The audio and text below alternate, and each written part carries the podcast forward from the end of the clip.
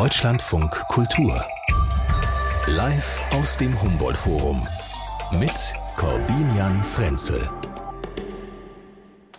Herzlich willkommen hier aus dem Berliner Humboldt-Forum heute im Radio, im Podcast, wenn Sie uns so hören sollten, oder auch im Video-Livestream auf deutschlandfunkkultur.de-humboldt-forum. Ich freue mich sehr, dass er heute hier ist. Der Ministerpräsident von Thüringen, Bodo Ramelow. Herzlich willkommen. Ich, könnte jetzt an der Stelle sagen, auch ähm, the one and only, denn Sie sind ja der erste und bisher einzige, möglicherweise auch der letzte Ministerpräsident, der jemals von den Linken kam. Das Buch von Landolf Scherzer heißt Der Letzte. Ja. Aber okay. das bezog sich jetzt nicht auf Ministerpräsidenten, sondern auf ihn. Und äh, in dem Buch, das ist die Trilogie, die Landolf Scherzer auf eine geniale Art geschrieben hat. Der erste, den hat er zu DDR-Zeiten geschrieben. Dann der zweite, das war der Wessi, der den ersten beerbt hat nach der Wende. Und der letzte, da tauche ich dann das erste Mal auf. Und ähm, meine Augen hätten es ihm angetan. Ich hätte ihn immer angestrahlt. Mhm, okay. Also das letzte mit strahlenden Augen. Ich äh, bleibe lächelnd bis zum Schluss. Und abgerechnet wird am 1. September um 18 Uhr. Und dann schauen wir mal, was Wählerinnen und Wähler in Thüringen entschieden haben. Also, Sie sprechen schon die Landtagswahl an. Über die werden wir natürlich heute sprechen. Ich würde sagen, Sie sind bis dato wahrscheinlich auch aktuell einer der bekanntesten Thüringer. Aber Sie kriegen zunehmend Konkurrenz, ähm, nämlich von Sandra Hüller, der Schauspielerin. Das ist keine Konkurrenz. das ist keine. Kann ich nur ehrfurchtsvoll mich verneiden und sagen, eine Person, die in äh, Thüringen geboren ist, in Oberhof sozialisiert, in Friedrichroda ihre Wege gegangen ist und von da aus in die Welt aufgebrochen ist und gerade äh, nominiert ist als beste Schauspielerin der Welt. Ich kann nur sagen, grandios und sie hat es auch verdient. Sie Für ist eine tolle Schauspielerin, die ihre Rollen in einer Form auch zum Ausdruck bringt, dass ich jedes Mal begeistert bin, in welcher Unterschiedlichkeit sie tatsächlich sich in die Charaktere, die sie spielt, hineinfühlt. Und das ist nicht ganz selbstverständlich. Deswegen sage ich, sie ist eine Ausnahmeschauspielerin, eine Ausnahmeperson. Und dass sie in Thüringen geboren ist, das macht mich dann echt stolz, äh, ohne mich dahinter verstecken zu können. Aber ich werde ihr jetzt nochmal einen, einen lieben, lieben Brief aus der Heimat schicken. Äh, das wollte ich gerade fragen. Werden Sie gratulieren? Also ich sag's noch mal dazu, Sie haben es ja angedeutet, nominiert ähm, beim Oscar für die beste Hauptdarstellerin, den César, die Nominierung hat sie auch, also für den französischen Filmpreis. Anatomie eines Falles ist der eine Film und The Zone of Interest der andere. Darf ich gerade mal hier ins Publikum auch schauen, wer hat denn ähm, einen oder beide dieser Filme schon gesehen?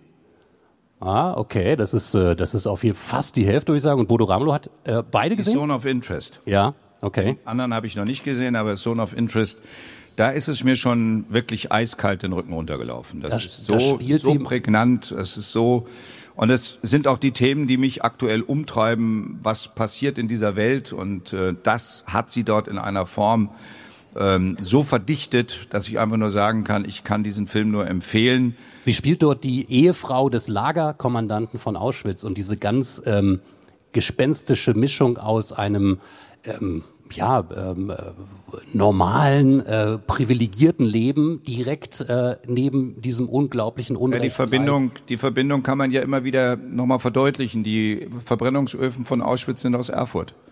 Topf und Söhne. Die Gedenkstätte, die wir aufgebaut haben, die eigentlich abgerissen werden sollte, die eigentlich in die Vergessenheit getragen werden sollte. Und am Ende waren es junge Leute, die das Haus besetzt haben. Und aus der Hausbesetzung ist die Gedenkstätte Topf und Söhne entstanden und auf der ganzen, ja, dafür kann man wirklich klatschen. Weil das haben nicht alle nett gefunden, als das losging und fühlten sich unangenehm äh, berührt nach dem Motto, muss man dann immer die alten Dinger aufwühlen. Und wenn ich jetzt mal Herrn Höcke zitieren darf, der ist ja der Meinung, dass man diesen Teil von 33 bis 45 irgendwie so komplett in die Vergessenheit geben sollte. Mit, der, mit seiner Rede zur geschichtspolitischeren Wende meint er ja, wir sollen über Goethe, Schiller, Herder, Wieland reden, wo ich finde, ja, müssen wir, aber wir dürfen die Verbrennungsöfen von Auschwitz nie vergessen und wir dürfen die nette Nachbarschaft nie vergessen. Das Konzentrationslager Buchenwald in Weimar stand unter Konzentrationslager Buchenwald in der Telefon, im Telefonbuch von Weimar und äh, die Abrechnung der ersten äh, Leichen, die verbrannt worden sind, sind in der städtischen Krematorien verbrannt worden und abgerechnet worden. Und zwar akkurat mit deutscher Gründlichkeit. Und ähm, erst als der Verbrennungsofen des Krematoriums kaputt gegangen ist, hat man oben von Topf und Söhne ein neues im Konzentrationslager aufgebaut. Und auch das gehört dazu, diese Muffelöfen, um die es da geht, deutsche Ingenieurkunst, sind heute noch im deutschen Patentamt mit einem deutschen Patent geschützt.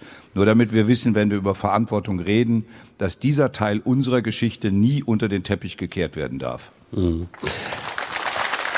The Zone of Interest, das ist der Film, ähm, wir haben es gesagt, für den Sie da unter anderem nominiert ist, Anatomie eines Falles, haben Sie noch nicht gesehen? Kommen noch auf die Liste. Ist, ist sowieso die Frage, die ich mir stelle, wie viel Zeit hat man als Ministerpräsident für sowas? Oder bleibt es dann doch bei Candy Crush? Candy Crush mache ich nebenher. Das, dafür bin ich ja legendär ja. und ich bin jetzt bei 3500, habe noch nie einen Cent dazugezahlt, warne auch alle, gebt euren Kindern niemals die Freigabe, dass es mit PayPal abgerechnet werden kann, damit ihr, sie sich nie über die Rechnungen wundern. Sondern es ist alles handerarbeitet und irgendwie muss man auch stundenlang, wenn man auf leere Bildschirme starrt und die Bundeskanzlerin sagt, ich gehe mal Kaffee trinken und nach fünf Stunden ist sie immer noch nicht wieder da, die Zeit muss man irgendwie überbrücken und das habe ich mit Candy Crush überbrückt. Und ansonsten freue ich mich, die alle immer meckern, dass ich Candy Crush spielen würde und sage, es ist eine, einfach nur eine Ablenkungsmethode, um ein wenig Unterhaltung zu haben. Kostet nichts und hilft dem Gehirn ein bisschen Gehirnjogging zu machen. Bodo Ramelow, meine Damen und Herren, heute im Humboldt-Forum in Berlin in der Deutschlandfunk Kultur Radioshow, linken Politiker und Ministerpräsident von Thüringen. Zu Gast heute Bodo Ramelow, der Ministerpräsident des Landes des Freistaates Thüringen. Freistaat Thüringen. So, so viel Zeit muss sein. Drei ne? Freistaaten, das ist Bayern, das ist Sachsen und Thüringen. Ja. Der drei Freistaatenbund. Wenn ich, wenn ich das äh, sagen darf, ähm, Thüringen erscheint am wenigsten nervig in dieser Freistaaten-Trilogie. Äh, zunächst, bisher, aber wir werden sehen. Ähm, ich schaue mal auf das, was heute so passiert. Wir erleben heute ähm, einen Auftakt äh, eines Bündnisses, einer Erklärung, die Sie auch mit unterzeichnet haben, Weltoffenes Thüringen. Ähm, ich vermute mal, wenn wir darüber reden, würde Sie das erstmal mehr freuen, als wenn ich die jüngste Umfrage anspreche. INSA mit Blick auf die Landtagswahl. Sie haben es ja schon gesagt, 1. September, 18 Uhr, wissen wir dann, ähm, ob diese Umfragen stimmen. Aber die sagen jetzt ähm, 31 Prozent AfD. Sie mit ihrer Linken sind da auf 15 Prozent. Und ihre Koalitionspartner der Minderheitsregierung SPD und ähm, Grüne sind gerade mal so über der 5 Prozent. Das heißt, sie sind jetzt, wenn man es mal zusammenrechnet, so etwa mit dieser Regierungskoalition, für die sie stehen, bei einem Viertel Zustimmung. 2014 hatten sie eine absolute Mehrheit. Das stimmt, aber 2014 hatte ich auch eine Einstimmenmehrheit. Das war die bequemste Mehrheit, die ein Politiker haben kann. Mhm. Weil die eine Stimme war ich. Okay. Ich bin selber Landtagsabgeordneter und da jeder von uns, jeder in der Dreierkoalition diese eine Stimme hatte und ich sie auch hatte, war das ein wirklich gutes Miteinander klarkommen. Das heißt, wir haben gründlicher miteinander geredet. Ich habe seit 2020 keine Mehrheit. Also wenn man mich fragt, Sie haben keine Mehrheit und wie sieht denn das aus, dann sage ich, ich hatte in Deutschland noch nie einen Politiker regiert, der keine Mehrheit hatte. Sie sehen einen vor sich sitzen. Na, in Sachsen-Anhalt hatten wir das. Nein, das waren immer mit einer Tolerierung. Okay. Alle. Alle. Ja. Verzeihen Sie, dass ich Wert drauf lege auf das Alleinstellungsmerkmal. ohne jeden Stabilisierungspartner, ohne jeden Tolerierungspartner regiere ich jetzt im, im dritten, im vierten Jahr faktisch. Und ich habe jedes Jahr einen Haushalt hinbekommen. Ich habe alle Gesetze beschlossen bekommen, die alle anderen Nachbarn auch zu beschließen haben. Das heißt, das, was wir zu machen haben, haben wir immer mit einer demokratischen Mehrheit im Parlament beschließen können. Mhm, aber Sie sind für mich jetzt auch der erste Politiker, der stolz darauf ist, dass nicht die Mehrheit äh, des Parlaments Nein, hinter ihm steht, der Bevölkerung damit. Verzeihen Sie, wenn ich darauf hinweisen darf, dass es einen Grund gibt, dass die CDU sich nicht in der Lage gesehen hat, überhaupt in Verhandlungen einzutreten. Herr Moring hat es äh, gewagt, im Deutschlandfunk morgens zu sagen, am Tag nach der Wahl und am Mittag hatte man ihn schon so abrasiert, dass der Kalte Krieg wieder zugeschlagen hat. Herr Moring hat die Frage aufgeworfen, in der CDU müssen wir jetzt nicht mit der Linken reden. Und es gilt das Unvereinbarkeitsgebot und das, was ich der CDU wirklich deutschlandweit übel nehme, also auf der bundespolitischen Verantwortung, diese Gleichstellung von AfD und Linke. Ich bin Bundesratspräsident unter Unterstützung und Zustimmung aller Ministerpräsidenten gewesen. Ich habe die Bundesrepublik Deutschland ein Jahr lang vertreten, in allen Fragen, die notwendig waren, und kein Kollege hat sich beklagt. Ich bin mit allen 16 Stimmen gewählt worden, also auch mit denen von CDU und CSU. Und dann sich hinzustellen und zu sagen, mit, der, mit den Linken darf die CDU in Thüringen keinesfalls kooperieren. Aber lieber zulassen, dass man am Ende wechselnde Mehrheiten mit der AfD hat. Das finde ich hochproblematisch. Mhm. Deswegen war ich froh.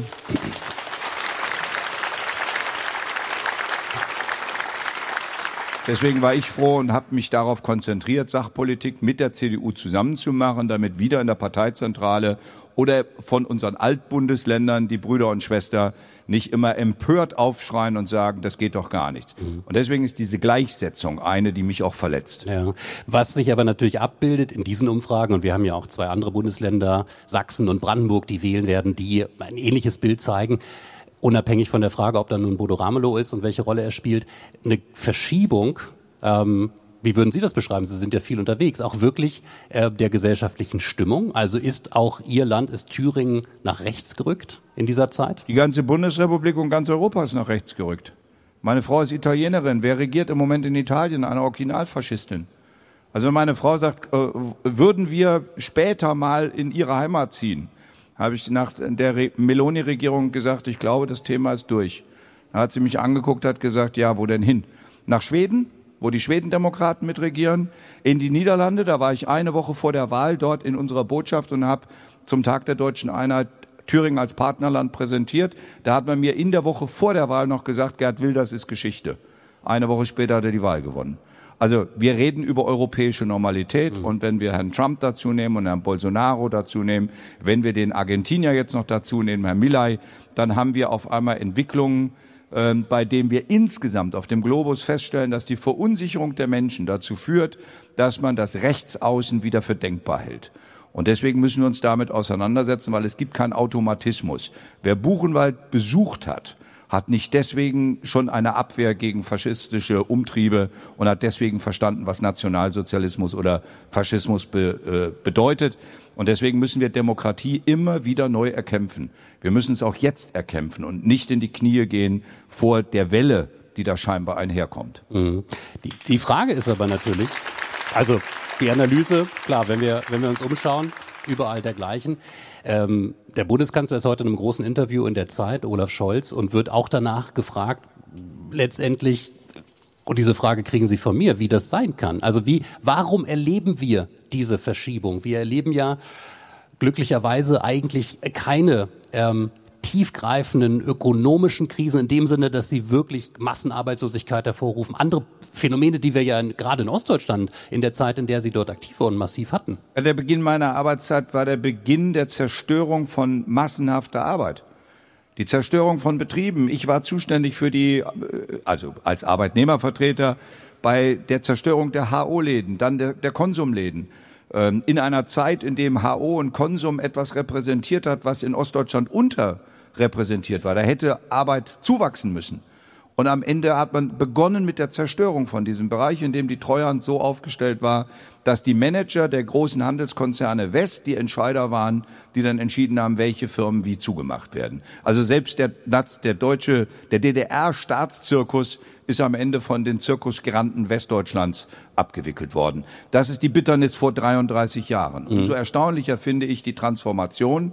Wir haben im Moment 92 Hidden Champions. Das heißt, wir haben 92 mittelständische Firmen, die sind Weltmarktführer. Das sind Gründungen, die aus dieser Zeit entstanden sind. Das heißt, die Menschen haben sich ihre, ihre, aus der Angst heraus, die Angst überwunden haben, Kraft entwickelt, sind unglaublich stark. Und äh, jetzt erleben wir eine Phase von vier Jahren hintereinander, die Ausnahmezustand für die Gesellschaft sind. Corona war ein schweres Gift, weil es die Gesellschaft auseinandergetrieben hat. Kindergarten zu, Kindergarten auf, Schule auf, Schule zu. Kein Mensch wusste genau, was wird morgen sein. Wir haben mit Try and Error regiert. Und das sage ich auch mit all den Fehlern, die ich aus heutiger Perspektive als Fehler ansehe in der damaligen Zeit, aber aus tiefer Überzeugung, dass ich keine andere Entscheidung treffen kann. Und dabei sind montags die Demonstrationen gewachsen gegen die Maßnahmen. Also die Frage, verbieten wir Demonstrationen gegen Corona? Das wäre für mich eine, eine, eine, eine, eine, Grundzerstörung meines Vertrauens auf den Rechtsstaat. Oder die Frage als evangelischer Christ, schließe ich Kirchen? Schließe ich den Gottesdienst? Das war etwas, was ich in Thüringen nicht gemacht habe. Ich habe keine Verordnung unterschrieben, wo die Kirchen drin waren, weil das ist dann kirchliche Selbstverwaltung gewesen. Aber sie haben dann die Kirchen trotzdem geschlossen, mit dem Ergebnis, dass auch die Kirchgemeinden ihren Pfarrern oder ihrer Kirche nicht mehr vertraut haben. Alles das spielt eine Rolle.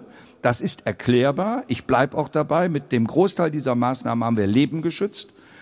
Ich stehe auch dazu. Das Problem ist, ich würde gerne heute aufarbeiten, systematisch, an welchen Stellen hätten wir als Ministerpräsidenten aufhören müssen. Mhm. Aber glauben Sie denn, äh, auch das liegt ja jetzt ja, Diese Montagsdemonstrationen haben weiterhin angehalten, die haben nie aufgehört. Ja. Die waren am Anfang gegen Corona, dann waren sie gegen den äh, gegen Waffenlieferungen, aber auf einmal tauchten die prorussischen Fahnen auf und mittlerweile durchdringt das sozusagen die Bauerndemonstration, die Handwerkerdemonstration, die Spediteure. Das heißt, alle, die Sorgen haben in ihren Branchen, werden auf einmal durchdrungen mhm. von einem Teil der Akteure, die was ganz anderes im Sinn haben. Aber ich habe die Reichsbürger ja. jetzt erlebt bei einer ja. Demo mit der Reuss 13 Fahne in der Hand. Und da muss man wissen, Reuss 13 ist der, der gerade im Knast sitzt. Der ist ja auch aus Thüringen. Ja. Aber er wird zum Glück immer unter Frankfurt-Main abgehandelt, aber sein Schloss ist eben bei mir in der Nachbarschaft. aber wenn Sie das alles so zusammenfassen, auch wie im Prinzip die Protestanlässe wechseln, die Demos bleiben, möglicherweise auch ähnliche Menschen äh, und Protagonisten auf die Straße gehen.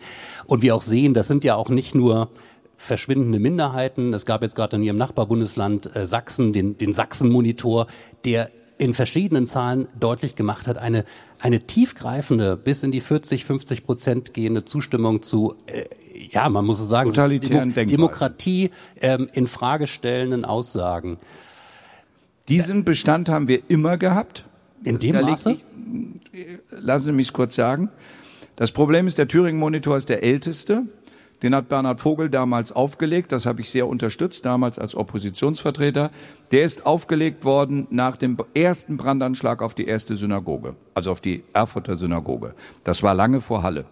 Seitdem wissen wir, damals schon im ersten Thüringen-Monitor stand drin, dass 20 Prozent der Bevölkerung für totalitäre Denkstrukturen äh, zu haben sind und ähm, auch auf Fragen wie Juden sind anders äh, gerne sagen ja, ja äh, und ähnliche Geschichten. Oder die Ausländer sind an allem schuld, äh, solche Fragen der Schuldzuweisung. Was mich daran ärgert, und das will ich auch in der Klarheit sagen, die gleichen Erhebungen sind in Westdeutschland nie gemacht worden. Deswegen macht man sich immer einfach, indem man nur über Ostdeutschland redet. Es gibt die Mitte-Studie der Bertelsmann Stiftung, Friedrich Ja, das ist die Gesamtstudie, ja. aber auch die ist da sehr grobschlächtig. Aber am Ende höre ich immer wieder, na, Höcke, das ist doch Thüringen, das ist doch Ostdeutschland. Äh, die AfD, das ist doch Ostdeutschland. Wenn ich sage, die zweitstärkste Kraft in Hessen bei der Landtagswahl war die AfD. Das hat man dann drei Tage lang schockiert zur Kenntnis genommen. Am vierten Tag war es wieder Ostdeutschland. Das ist so ein Stück weit auch innerdeutsches, eine innerdeutsche Friktion, die wir haben, dass wir nicht zur Kenntnis nehmen, wie stark Ostdeutschland beiträgt zum volkswirtschaftlichen Reichtum der ganzen Bundesrepublik Deutschland.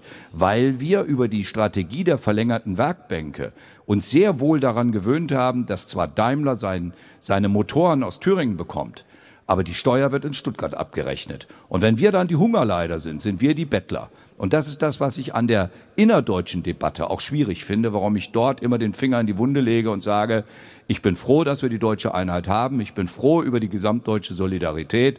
Aber ich bin nicht froh, dass wir über die Menschen in Ostdeutschland nicht so gleichberechtigt reden, dass sie sich wiederfinden in diesem vereinten Deutschland und dass Westdeutschland eine ganze Menge an Reformen 1990 notwendig gehabt hätte kann sich jeder erinnern, der 90 noch in Westdeutschland gelebt hat. 91 waren sie die Sieger der Geschichte und haben ihre ganzen Reformnotwendigkeiten vergessen. Mhm. Bodo Ramle, ich merke, Sie sind da auch schon ganz schön äh, historisch unterwegs. Äh, ich, apropos historisch, ich habe hier so ein Buch. Äh, Im Livestream kann man das jetzt vielleicht auch sehen, wenn ich das mal reinhalte. Und hier, meine Damen und Herren, Sie können das hier ähm, live im Publikum sehen. Das ist ähm, Bodo Ramelow, äh, etwas jünger, darf ich sagen. Ne? Ähm, es gibt noch ein paar Unterscheidungsmerkmale. Wenn man genau hinsieht, sieht man noch den Ohrstecker. Ah, ja. Man sieht den dicken Ring. Und die Tolle oben auf der Stirne, das hat mir meine beste aller Ehefrauen ausgetan. Ich darf so nicht mehr rumlaufen. Ich halte hier einen Buchtitel hoch, Gläubig und Genosse, Gespräche mit Bodo Ramelow. Ähm, und da äh, habe ich eine Stelle gefunden, wie Sie beschreiben, wie Sie ähm, bei Stefan Heim, fünf Tage im Juni, in, in, in seinem Buch eine, äh, den Schlusssatz quasi gefunden haben, ähm, und den will ich nutzen, um auch ein bisschen auf etwas anzusprechen, was wir gleich nochmal ausführlicher besprechen werden. Ich zitiere erstmal, wenn ihr alle Schuld beim Feind sucht, wie mächtig macht ihr dann eigentlich den Feind. Ähm, wir haben bisher noch gar nicht, oder ich habe noch gar nicht so sehr aktiv nach der AfD gefragt, weil ich dachte, vielleicht reden wir einfach erstmal wirklich unabhängig von der AfD über diese Probleme. Aber wahrscheinlich müssen wir das auch jetzt gleich mal ausführlicher tun, oder? Naja, es ist Teil unserer gesellschaftlichen Auseinandersetzung, in der ich mittendrin stehe.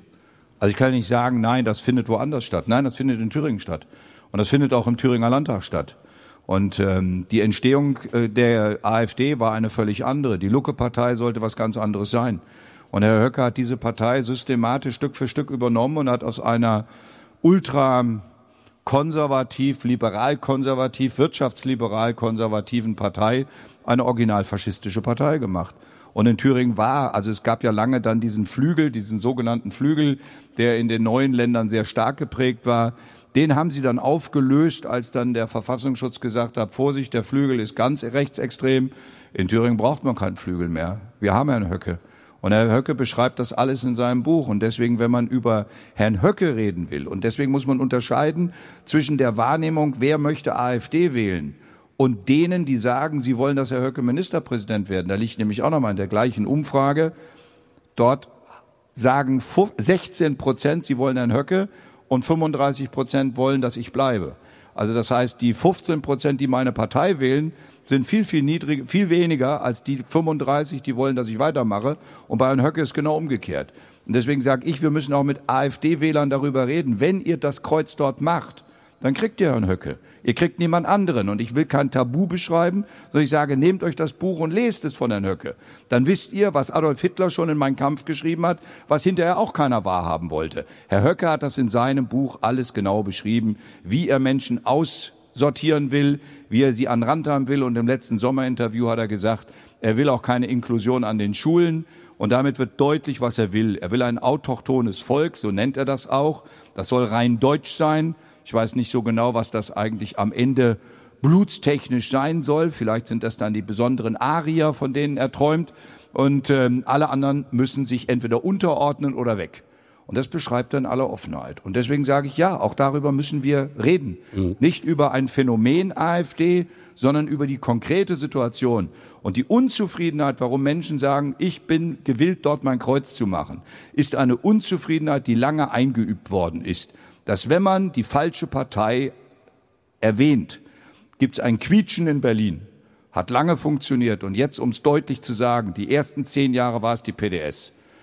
Hat es immer, wer gesagt hat, wir wählen PDS, da gab es mal einen CSU-Bundes, äh, ein, ein Kanzlerkandidaten der CSU, der gesagt hat, wenn ihr weiter im Osten PDS wählt, dann kriegt ihr die Gelder gestrichen.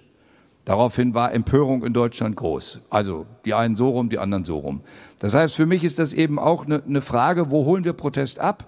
Und meine Partei als Partei kann diese Form des Protestes nicht mehr abholen, weil ich Teil des Establishments bin. Für diese Menschen bin ich Establishment. Ich bin Regierender seit zehn Jahren, war Bundesratspräsident, habe dieses Land repräsentiert. Dann bin ich noch komisch, also in der Linken und noch Christ. Das ist dann ganz komisch. Also das ist nicht der Protest. In Berlin regt sich jedenfalls über mich niemand mehr auf. Ja. Und wenn man sich aufregen will, sagt man, ich wähle AfD. und die Frage ist, ob man auf Sorgen von Menschen hört und damit sagt, wir hören mal zu, was eigentlich die, die Verärgerung ist und die Verunsicherung, die Menschen umtreibt. Bodo Ramelow. Ähm, und es stellen sich daraus letztendlich noch Fragen, aber die stelle ich gleich, weil ich will sie auch gerne dem Publikum stellen hier heute im Humboldt-Forum in Berlin. Sie hören Deutschlandfunk Kultur, die Deutschlandfunk Kultur Radioshow live aus dem Humboldt Forum heute mit dem Ministerpräsidenten von Thüringen, Bodo Ramelow. Und ähm, wenn Sie mitbekommen wollen, was hier so passiert, während bei Ihnen die Musik läuft, nämlich beispielsweise eine, eine Frage, die ich hier gerade gestellt habe ans Publikum, dann kommen Sie doch noch gerne dazu in den Video-Livestream deutschlandfunkkultur.de-humboldt-forum ist die Adresse. Ich habe nämlich gerade eine Frage gestellt, die Bodo Ramelow jetzt auch regelmäßig auf den Tisch bekommt, ähm, ob Sie, meine Damen und Herren, für ein AfD-Verbotsverfahren werden. Ist ja politisch gerade sehr diskutiert. Ähm, es gab hier äh, relativ wenige Stimmen, also eine deutliche Mehrheit, die doch gesagt hat, nein, das sollte man lieber nicht machen, aber auch einen gewissen Anteil, der da vielleicht noch keine abgeschlossene Meinung hat. Äh, Bodo Ramelow, was antworten Sie auf die Frage? Ich darf auf die Frage keine Antwort geben, jedenfalls nicht als Ministerpräsident, weil ich von der NPD verklagt worden bin, nachdem die NPD im Eisenacher Stadtrat einen Antrag auf Abwahl der Oberbürgermeisterin Katja Wolf gestellt hat. Und da habe ich vor der Kamera gestanden und gesagt, Demokraten stimmen niemals auf einer Vorlage der NPD ab. Das war während des NPD-Verbotsverfahrens in Karlsruhe und ich habe als Ministerpräsident, der auch mit Antragsteller des Verbotes war, habe ich gedacht, das ist meine Pflicht, darauf hinzuweisen, dass man sich nicht im Verbotsverfahren in Karlsruhe sich noch selber ins Knie schießt, indem demokratische Parteien auch noch die NPD veredeln. Mhm. Daraufhin hat mich das Verfassungsgericht verurteilt, dass ich das nicht beantworten darf. Ich habe parteipolitisch jede Neutralität zu wahren und insoweit möchte ich weder Herrn Höcke oder seinen Volksanwälten, Herrn Brandner und Herrn Möller, ähm, die Gelegenheit geben, gegen mich juristisch vorzugehen. Deswegen habe ich als Mensch, als Person, als Privatperson eine intensive Meinung. Erzählen Sie uns doch die Meinung als Privatperson. Ich sage, wir brauchen erstmal ausreichende Beweise im Rechtsstaat, damit ein Verbotsverfahren auch überhaupt eine Chance hat auf ähm, Umsetzung, weil in Deutschland entscheidet niemals eine Regierung über Verbot einer Partei oder Zulassung einer Partei. Das ist das Wesensmerkmal eines demokratischen Rechtsstaats. Das darf nur das Verfassungsgericht und kein anderer. Und um den Antrag zu stellen, muss man dazu beweisfähige Unterlagen vorlegen. Und beim NPD-Verbotsverfahren hat die Thüringer Landesregierung im ersten Verbotsverfahren lauter Beweise vorgelegt, die von Spitzeln waren. Und dann hat die NPD gesagt, sie können ja gar nicht sagen, waren das nun staatlich bezahlte Spitzel oder waren das unsere Parteigenossen. Das Ergebnis ist, dass Karlsruhe dann das erste Verfahren verworfen hat. Und wenn wir das alles zu, zur Kenntnis nehmen, wie das Verfahrenslauf ist, um wirklich ein Verbotsverfahren zu machen, da ist eine Petition zu unterschreiben und eine Meinung zu sagen ganz schnell gemacht. Aber das Verfahren selber wird vier bis sechs Jahre in Anspruch nehmen. Also zum 1. September diesen Jahres hat das keine Auswirkung, außer wenn ich mich dazu äußern würde, dass ich Herrn Höcke in seiner Opferrolle auch noch Futter liefern würde. Und das möchte ich nicht. Ich möchte, dass ich mich mit Herrn Höcke über seine Inhalte auseinandersetze. Und ich möchte mit der Bevölkerung darüber reden, wenn sie Frust haben, dass sie den Frust anders kanalisieren können, dass man sich gegen Politik auch anders wehren kann. Und ich habe die Idee, dass wir auch mit mehr Volksabstimmungen und mehr Bürgerbeteiligung viel mehr rückgewinnen könnten als wenn wir glauben, im Parlament alles alleine machen zu können. Ich finde, auch unsere parlamentarische Demokratie sollte sich vitalisieren. Mhm. Aber wenn wir nochmal jetzt auf die parlamentarische Demokratie schauen, ich spreche ja hier auch mit dem Mann, der ja nicht nur der erste Ministerpräsident von Thüringen geworden ist für die Linke, sondern der ja auch ganz aktiv dabei war bei der Vereinigung der Linken, also PDS, WASG. Äh, die älteren Sozialdemokraten erinnern sich schmerzlich. Ähm, damals 2005, Sie waren der Wahlkampfleiter mit einem ja wirklich grandiosen Ergebnis, äh, mit dem diese neue Formation in den Bundestag gekommen ist. Jetzt erleben wir jetzt gerade wieder die Spaltung der Linken, Bündnis Sarah Wagenknecht. Ähm, Erstmal auf der Ebene, wie sehr schmerzt Sie das? Das schmerzt mich ziemlich, weil das äh, die Idee einer deutschen Linken war eine Idee einer breiten Linken.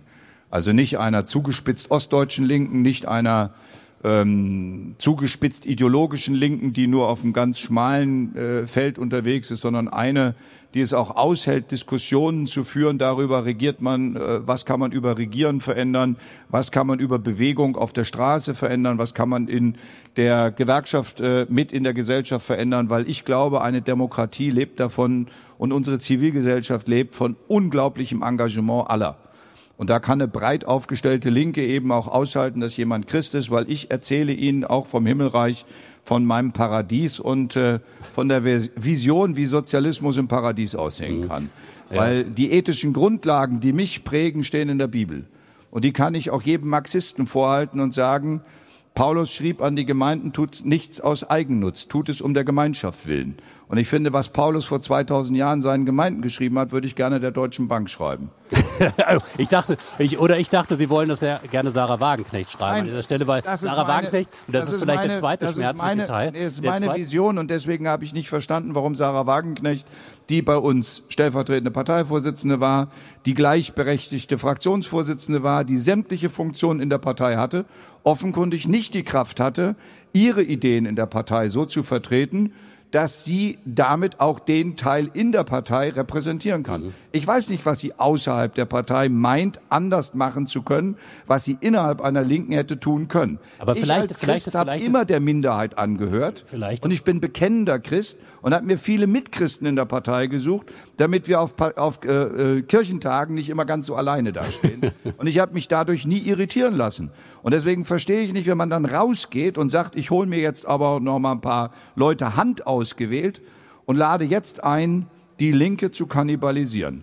Das bedeutet nämlich ganz klar, was in, in Europa immer passiert ist, wenn die Linken anfangen, sich zu kannibalisieren, fliegen die Linken am Ende überall raus. Aber vielleicht ist ja Sarah Wagenknecht in der Tat äh, in der Partei damit nicht erfolgreich gewesen und zu weit weg von der Partei und auch Parteifunktionären, aber näher an dem, was auch in der Bevölkerung gedacht wird. Und da komme ich jetzt nochmal mit Umfragen, kann ich Ihnen leider auch nicht ersparen. Ähm, nicht nur die AfD bei 31 Prozent in Thüringen äh, nach der Umfrage Insa letzte Woche, sondern das Bündnis Sarah Wagenknecht bei 17 Prozent. Das sind ja, zwei Prozentpunkte mehr als Ihre Linke. Ja, ich habe aufmerksam Hermann Binkerts Insa-Umfrage gelesen und äh, sage immer wieder, es war ja schon am Sonntag davor in der Bildzeitung als bundesweite Aussage, da galt dann auch 17 Prozent. Zwei Tage später habe ich von Forsa die gleiche Umfrage gekriegt. Die haben nach Parteien gefragt. Mhm. Ist auch die BSW gefragt worden, da kamen vier Prozent raus. Ich kann mir jetzt also aussuchen, wo wird gekegelt und wo wird gewürfelt. und äh, wenn ich allerdings frage, und das muss ich mhm. ganz offen sagen, deswegen habe ich Sarah Wagenknecht vor einem halben Jahr eingeladen, mit mir zusammen gemeinsam das Gesicht gegen Björn Höcke zu zeigen. Mhm. Das wäre aber ein gemeinsamer Weg gewesen. Und jetzt gegen mich anzutreten, aber den Namen Wagenknecht zu benutzen, aber in Thüringen gar nicht kandidieren zu können, heißt die Prominenz, die eigene Prominenz einzusetzen, um den einzigen linken Ministerpräsident, der tatsächlich gegen Höcke steht dem am Ende noch ein Stück weit Substanz zu nehmen. Ja, ich, ich weiß nicht, ob sie das hat, der sie hat immerhin die, die Eisenacher ähm, äh, Bürgermeisterin gewonnen aus der Linken, die übergetreten ist. Ähm, noch ist sie nicht übergetreten. Sie hat angekündigt, ja. dass sie Spitzenkandidatin werden will. Ja. Äh, auch da gehört zur Wahrheit, ich war am Dienstag bei der Oberbürgermeisterin und habe mit ihr über drei Zukunftsprojekte in ihrer Stadt gesprochen. Haben Sie sich versucht zu kaufen? Nein, Nein? verzeihen okay. Sie. Es ist auch nicht lustig. Okay. Da geht es mir nämlich unter die Haut, weil ich am Dienstag mit ihr über drei Zukunftsprojekte auf ihre Einladung okay. gesprochen habe und ihr garantiert habe, dass wir die Zukunftsprojekte machen, weil ich davon ausgegangen bin, dass sie als Oberbürgermeisterin diese Zukunftsprojekte umsetzen will. Am Mittwoch hat sie mir noch Herzchen und Dankeschön geschickt und am Donnerstag kündigt sie an, als Oberbürgermeisterin aufzuhören. Mhm. Jetzt rede ich nicht von meiner Gegenkandidatin. Ich rede von der Oberbürgermeisterin, die dann sagt, also meine Projekte von gestern interessieren mich heute. Entschuldigen Sie, dass ich auf so eine Idee komme, aber ich kann mich erinnern, dass ein, ein Bundeskanzler Gerhard Schröder mal die Zustimmung vom Land Berlin äh, ähm, für eine Steuerreform bekommen hat und dann hat das Land Berlin die Sanierung des Olympiastadions bekommen. Also in der Politik gibt es manchmal solche Situationen, wo vielleicht das eine mit dem anderen erstmal nicht zusammenhängt. Verzeihen Sie, dass ich einfach mal sage, und da werde ich ganz emotional. Wenn ich da angekommen bin, dann gehe ich aus Politik raus. Okay. Das ist meine tiefste Herzensüberzeugung. Wenn ich anfangen muss, Menschen zu belügen, die Unwahrheit zu sagen, das Gegenteil zu sagen, was ich vorher. Ich habe bei der Mautdebatte mit Dobrindt einen Deal gemacht. Das haben mir viele Leute krumm genommen. Aber ich habe immer öffentlich transparent gemacht, dass ich gegen die Maut bin, ich sie nicht verhindern kann. Und in dem Moment hat Dobrindt zugesagt, die Mitte-Deutschland-Schienenverbindung zu elektrifizieren. Die ist 50 Jahre lang nicht zweigleisig ausgebaut gewesen, weil sie als Reparation an die Sowjetunion abgebaut worden ist. Deswegen habe ich gesagt, dann mache ich auch den Deal mit Dobrindt, aber ich erzähle es öffentlich jedem. Ich habe niemandem erzählt, das war eine Heldentat, mhm. sondern es war eine in der Situation ökonomisch für das Land Thüringen richtige Entscheidung, ohne dass damit das Land Thüringen gekauft worden ist. Und deswegen neige ich nicht dazu, den Menschen etwas anderes zu erzählen, was ich tatsächlich für Entscheidungen treffe. Dann kommen wir noch mal kurz auf ähm, Sarah Wagenknecht und diese Bewegung und die Frage auch, warum das offenbar, je nachdem, aber zumindest einen Nerv trifft. Ähm, es gibt auch eine Umfrage aus Sachsen, da wurde, glaube ich, nach der Partei gefragt, da waren es immerhin acht Prozent. Ähm, das beschreibt ja etwas. Und Sie haben ja vorhin selber gesagt, Sie werden auch schon eben als Establishment wahrgenommen. Trifft Sarah Wagenknecht für eine politische Linke den Nerv, dass sie eben das, was die PDS früher und auch die Linke früher viel mehr mitgeleistet hat, nämlich grundsätzliche Fragen zu stellen, auch möglicherweise systemkritische Fragen zu stellen, nicht mehr in dem Maße stellt? Sie unterstellen mit dem Satz, dass das die politische Linke sei, dass das Wählerinnen und Wähler seien, die links seien. Sind Sie, sie nicht? Sagt, na, Entschuldigung, das sagt sie ja selber nicht mal. Mhm. Sie sagt, sie will die AfD-Wähler zurückholen. Also geht sie nicht in das linke Lager. Aber sie nimmt im linken Lager die Stimmen mit. Und das ist ein Problem. Das, äh, es gibt keine abgegrenzte äh, Situation. Ich darf aber sagen, was ich an diesen Umfragen kompliziert finde. Wenn es gleichzeitig eine zweite neue Partei gibt, die angekündigt hat, in Thüringen zu kandidieren und damit eine Nahtstelle, eine Schnittstelle aufbaut im Flügel rechts, nämlich eine neue Volksfront von rechts, das ist Frau Dr. Bergner, ehemals FDP, mit Herrn Maaßen, bislang CDU, die jetzt zusammen die neue Werteunion als Partei in Thüringen etablieren. und letzten Samstag die Weichen für die Parteibildung gestellt haben. Die BSW ist noch keine Partei, die Werteunion ist noch keine Partei. Wenn man denn bitte die Bürger fragt, dann sollte man diese andere Partei gleich mitfragen, um zu erkennen, hat Herr Maaßen und Frau Dr. Bergner, die Bürger für Thüringen, haben sie eine Relevanz in Thüringen, ja oder nein? Weil dann hätten wir möglicherweise auch im rechten Flügel nochmal eine andere Bewegung. Und es gibt eine dritte Dimension, die macht mir im Moment viel mehr Freude. Das sind junge Leute, die gerade Demonstrationen organisieren. Und da kommt im Moment eine Bewegung auf, die ich überhaupt nicht für möglich gehalten habe. Die ist nämlich jenseits der Parteien, die ist jenseits der Organisationen. Das, was wir vorhin besprochen haben, dieses neue, die neue Initiative, das sind alles, also weltoffenes Thüringen, das ist eine organisierte Initiative von Betrieben und Organisationen. Das ist keine Massenbewegung auf der Straße. Das ist eine Verabredung von Firmen, die sich Sorgen machen um Thüringen. Aber die Bewegung, die ich auf der Straße erlebe, also am Montag die Demonstration in Weimar als Antwort auf die finsteren Montagsdemonstranten, das hat mich fasziniert. Das sind 18-, 19-jährige Studierende, die nach meiner Einschätzung noch nie politisch irgendwas gemacht haben. Und die organisieren auf einmal Demonstrationen. Da verneige ich mich. Da kann ich nur sagen, wenn das die Jugend ist, die jetzt nachfolgt, nachdem wir ja 10 Jahre, 15 Jahre fast eine Neutralisierung bei der Jugend hatten. Und dass jetzt junge Leute kommen und sagen, aber wir wollen uns unsere Kumpels nicht wegnehmen lassen. Also Bauhaus Universität Erfurt hat hund, äh, Bauhaus Universität Weimar hat 105 Nationen an Studierenden und an Lehrenden. Und da sagen diese jungen Studierenden, wir haben Angst, dass das Klima entsteht, dass die anderen Nationen weggehen. Und dann kommt etwas, dann kommt etwas, bei dem ich mit Kraft nach Hause gehe, wenn da auf einmal 3000 Leute stehen und alle zusammenstehen. Und zwar von CDU, FDP, alle Parteien. Aber die Mehrheit, die da steht, hat mit Parteien gar nichts am Hut gehabt. Das ist für mich Demokratie und das ist für mich die gesellschaftliche Auseinandersetzung. Und äh, die gibt mir im Moment die Kraft und den Mut zu sagen, bis zum 1. September ist noch ziemlich lange hin, da können noch viele Umfragen gemacht werden. Mit den Umfragen mag man die Blätter, die immer weniger Leser haben, ja füllen.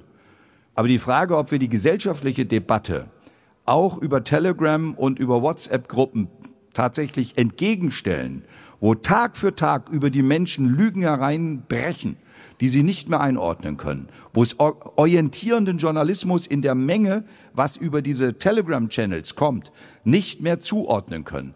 Das ist das, wo ich sage, da ist es mir lieber, wenn junge Leute sagen, wir gehen montags auf die Straße und die Weimarer haben angekündigt, nächsten Montag wieder da zu sein. Da kann ich nur sagen, danke. Das ist eine Jugend, die mir Mut macht. Bodo Ramelow sagt es hier im Humboldt-Forum in der Deutschland Kultur Radioshow live aus dem Humboldt-Forum.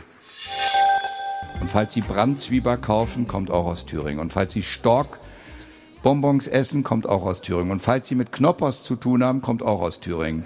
Meine Damen und Herren, falls, falls Sie das Gefühl haben, falls Sie das Gefühl kaufen, 1,2 Millionen Pizzen werden jeden Tag bei uns in Apolda hergestellt. 1,2 Millionen. Meine Damen und Herren, falls Sie das Gefühl haben, Sie sind jetzt aus Versehen in einem Werbeblock gelandet. Das war Bodo Ramelow, der nochmal deutlich machen wollte, was es alles Tolles aus Thüringen gibt. Und in der Tat, wir haben hier eine Prinzenrolle, de Beukeler, und das wird bei Ihnen hergestellt. Ähm, ja, würde auf all den Produkten draufstehen, made in Thüringen. Oder Thuringia. Ja. Würden unsere Bürger mal verstehen, wie stark wir geworden sind. Und dann würden auch die Bürger in den Altbundesländern sehen, dass wir nicht irgendwie eine Hungerleider-Nation sind, wo irgendwie alles traurig ist. Dass wir Hightech pur haben. Und wenn ich darauf hinweisen darf, ASML in Eindhoven ist der größte Chipfabrikenbauer der Welt. 95 Prozent aller Chipfabriken kommen aus Eindhoven, mhm. aber 100 Prozent der Schlüsseltechnik kommt aus Jena. Okay. Ohne Jena können die keine Chipfabrik auf der Welt bauen. Wir sollen ja auch immer mal ein paar positive Nachrichten äh, Das sind nicht bringen. ein paar. Das ja. sind nicht ein paar. Aber, aber, Sie würden jetzt nicht sagen, made Thüringen great again, ne? Das wäre Quatsch. Das ist ja, das, was Herr Höcke erzählt. Okay. Ich sage, lasst uns das große Thüringen als stark, als Teil eines großen Deutschlands nehmen, dass wir die drittstärkste Wirtschaftsnation der Welt ist, sind und dass darin die neuen Bundesländer einen starken Platz haben, das würde uns mehr Mut und mehr Kraft geben zum Zusammenarbeiten und nicht zum Gegeneinander quatschen. Dann erlaube ich mir mal eine, eine scharfe Kurve, apropos starke Wirtschaft. Jeden Tag 100 Millionen Euro Schaden für die deutsche Volkswirtschaft durch den Streik der GDL durch den Bahnstreik. Ich wollte ja eigentlich, ähm, wir, wir hatten so ein bisschen Sorge heute mit Blick auf hier unsere Radioshow im Humboldt-Forum, dass es ganz leer sein wird, weil uns auch viele wirklich abgesagt haben. Und ich hätte gedacht, ähm, vorher hatte ich gedacht, sie schaffen es, den Besucherrekord, der bei Harald Schmidt da war, zu brechen. Aber ich würde sagen, sie sind jetzt trotzdem nah dran. Also schön, dass sie alle da sind. Und ähm, was mich allerdings verwundert hat, Bodo Ramelow, weil Sie auch gerade erklärt haben, als Ministerpräsident ist man auch in bestimmten Fragen zu einer gewissen Zurückhaltung angehalten, dass Sie in diesem Konflikt, Tarifstreit so klar jetzt Stellung bezogen haben. Im Interview mit dem Redaktionsnetzwerk Deutschland auf Seiten der GDL. Naja, also es gibt ja eine logische Erklärung dafür. Ich habe zweimal die Lokführerstreiks geschlichtet. Also hier sitzt der, der jedes Mal den Konflikt am Ende zu einem Erfolg zu Ende gebracht hat. Deswegen traue ich mir auch eine gewisse Einschätzung dazu äh, zu, was da gerade los ist. Mhm. Und um es jetzt mal politisch zu beschreiben, Herr Weselski ist CDU-Mitglied und die GDL ist eine Beamtenbundgewerkschaft. Ich bin Linken-Mitglied und bin DGB-Vertreter. Also langjähriger HBV-Landesvorsitzender in Thüringen und damit DGB-Vertreter. Meine Präferenz wäre immer die andere Gewerkschaft. Das heißt, es geht hier nicht aus meiner Perspektive, wenn ich da drauf gucke, nicht um meine Rückbindung, die ich persönlich habe, sondern es geht um etwas, was ich in der Bundesrepublik völlig falsch finde, dass man ein Tarifeinheitsgesetz als Bundesgesetzgeber gemacht hat und es in einer in einem bundesunmittelbaren Betrieb ein Bundesgesetz einsetzen will. Das heißt, der Arbeitgeber nutzt den Bundesgesetzgeber, um gegen eine Gewerkschaft vorzugehen. Das kränkt mich. Ich halte das für kreuzgefährlich für uns, äh, wenn wir so agieren. Und aus der Perspektive habe ich mich sehr mit den Forderungen der GDL beschäftigt. Am Anfang, ich habe von Eisenbahn überhaupt keine Ahnung, außer dass ich mitfahren kann mhm. und dass ich eine Bahnkarte habe. Aber von den Arbeitszeiten habe ich keine Ahnung. Und als ich gesehen habe, unter welchen Bedingungen die Tarifregelungen im ersten Lokführerstreik waren, habe ich gesagt, das geht mir gegen den Strich dass Lebenszeit und Arbeitszeit nicht so voneinander abgetrennt sind, dass der Mensch eine Planungsfähigkeit für seine Freizeit hat. Das ist für jeden abhängig Beschäftigten eine Pflicht, dass er weiß, wann er arbeitet, dann weiß er, wann er Freizeit hat. Und das bei den im rollenden Bahnbetrieb, die ständig Anweisungen gekriegt haben, doch die Schicht hier zu wechseln, da zu wechseln, flexibel rein, flexibel raus, am Ende sogar noch per SMS die Anweisung, wann sie Dienst haben sollten. Das alles war beim ersten Lokführerstreik das, was ich vorgefunden habe. Da habe ich das Regelwerk mit reingenommen, dass es Planbarkeit in der Jahresarbeitszeit gibt. Sehen Sie es doch schon deutlich besser dann offenbar, wenn ja, Sie und das Problem ist, dass ich überhaupt nicht verstanden habe, warum man den, zum dritten Mal den gleichen Fehler macht, über Weihnachten ein Klageverfahren gegen die GDL in Frankfurt anhängig macht, dass die GDL keine Gewerkschaft sei obwohl man zwei, dreimal vorher schon verhandelt hat. Da hat man das Thema nicht angesprochen. Ja, man könnte zur Ehrenrettung, der, Ehrenrettung der Bahn sagen, Recht, dass sie möglicherweise verzeihen Sie, alles versucht. Nein, verzeihen Sie. Rechtsstaatliche Prinzipien sind nicht ein Teppichbazar. Ja, aber deswegen, deswegen landet es ja auch vor Gericht. Nein, verzeihen ja. Sie. Nein, dann hätte man nicht verhandeln dürfen. Wenn man seit Juni letzten Jahres weiß, dass es eine Genossenschaft gibt, die Lokführer verleiht, Mhm. und die Lokführer gemeinsam diese Genossenschaft gegründet haben und fänd, stellt im Dezember erst am Tag nach der Urabstimmung fest, dass die GDL keine Gewerkschaft sei. Dann ist das Teppichhändler verhandeln. Und da bin ich dann sehr allergisch und sage, das geht so nicht. Das kann ein Bundesarbeitgeber nicht machen. Und deswegen habe ich die Stimme erhoben, habe gesagt, wer mit juristischen Tricks sich den Arbeitskämpfen entziehen will, alle anderen nichtstaatlichen Bahnen haben sich längst mit der GDL geeinigt. Der einzige, der sich nicht einigt, ist die Deutsche Bundesbahn. Weil es natürlich auch ein größerer Batzen ist, ne? Und da geht's um geht nicht um Batzen. Es aber, geht darum, ob man seinen Mitarbeitern geregelte Arbeitszeiten gibt und ob man Schichtarbeiten planbar macht und so macht, dass der Mensch weiß, wann er seine Arbeitszeit beginnt und wann seine Arbeitszeit ja. endet. Darüber, aber, lieber Herr Ramelow, könnte man ja, müsste man ja verhandeln. Sie ja, haben dann müsste man ein Verhandlungsangebot, verzeihen Sie, dass Sie, dass Sie, dass Sie Schlichter waren, dann aber die GDL will ja, gar, will ja im Moment gar nicht Sie, verhandeln. Wenn Sie noch nie in einer Tarifverhandlung drin waren, War ich nicht. dann sollten wir sehr zurückhaltend über die Bewertung sein. Wenn man nämlich verhandeln will, muss man ein Angebot vorlegen. Wissen Sie, wann die Bahnherren... Ich hab's hier vorliegen. Wann hat die... Nee, Sie haben das Angebot vorliegen? Naja, also aus der, warum hat der aus Agentur nicht, Warum hat der Weselskis nicht vorliegen? Wenn ich Arbeitgeber wäre, würde ich doch die Gewerkschaft informieren und ein Angebot vorlegen. Na gut, ich meine, Sie haben nicht die Presse. Sie haben es der Öffentlichkeit vorgelegt, bieten an 37 Stunden ja, bei Sie es der Lohn statt 38. Verzeihen Sie noch mal. Insgesamt die 13 Prozent mehr Lohn. Also es ist ja schön, dass Sie vorlesen können. Ja. Aber das Angebot, das Angebot muss man der Gewerkschaft vorlegen. Dafür sind Tarifverhandlungen Glauben Sie da. nicht, dass das stimmt, was die Bahn sagt? Was heißt denn, ob ich was glaube? Ich weiß etwas, sonst würde ich den Mund halten. Und das Angebot liegt der GDL bis heute nicht vor, dass ein verhandlungsfähiges Angebot ist. Deswegen habe ich heute gesagt, wer, ich habe letzte Woche davor gewarnt, habe gesagt, wenn die so weitermachen, wird die Eskalationsstufe sehr massiv sein. Und ich sage heute, wenn die weiter so machen, wird die nächste Eskalation noch viel härter sein wie das, was wir gerade erleben. Weil wenn man die Gewerkschaft kaputt machen will, dann wird sich die Gewerkschaft solidarisch dagegen zur Wehr setzen. Und da kann ich nur sagen, da sollte man höllisch aufpassen, ob ein Bundesarbeitgeber das so machen sollte. Interessanterweise ist die große äh, Eisenbahngewerkschaft da jetzt aber nicht so solidarisch mit dabei. Also wenn es äh, so sehr im Arbeitnehmer... Verzeihen Sie, das sind zwei konkurrierende Gewerkschaften und ich werde das jetzt nicht kommentieren. Ich, Sie haben mich nach der GDL gefragt und ich antworte nur zu dem, wo ich zweimal als Schlichter tätig war. Und Sie merken an meiner Emotionalität, dass ich auf der Seite der Arbeitnehmer gestanden habe und weiterhin auf der Seite der Arbeitnehmer stehe. Und ich bin weiterhin auch mit der DGB-Gewerkschaft EVG gemeinsam unterwegs und auch solidarisch mit denen unterwegs. Aber im Tarifstreit steht im Moment die Lokführergewerkschaft und es wäre gut, wenn der Arbeitgeber mal ein verhandlungsfähiges Angebot der zuständigen Gewerkschaft übermitteln würde. Bodo Ramelow. Ähm, ja. Ähm, ich, Sie haben ja vorhin gesagt, Sie sind äh, mittlerweile oder werden so wahrgenommen Teil des Establishment. Man hat aber auf jeden Fall gemerkt, das Gewerkschafterherz schlägt noch sehr laut. Ich bedanke mich ganz herzlich für Ihre Zeit hier heute im Deutschlandfunk Kultur in unserem Gespräch. Dankeschön, dass Sie da waren. War meine Freude. Und ich kann ankündigen, äh, dass wir am Freitag, den 9. Februar, Matthias Brandt, den Schauspieler, hier haben werden. Würde mich freuen, wenn Sie wieder da sind und wenn Sie wieder einschalten. Bis dahin.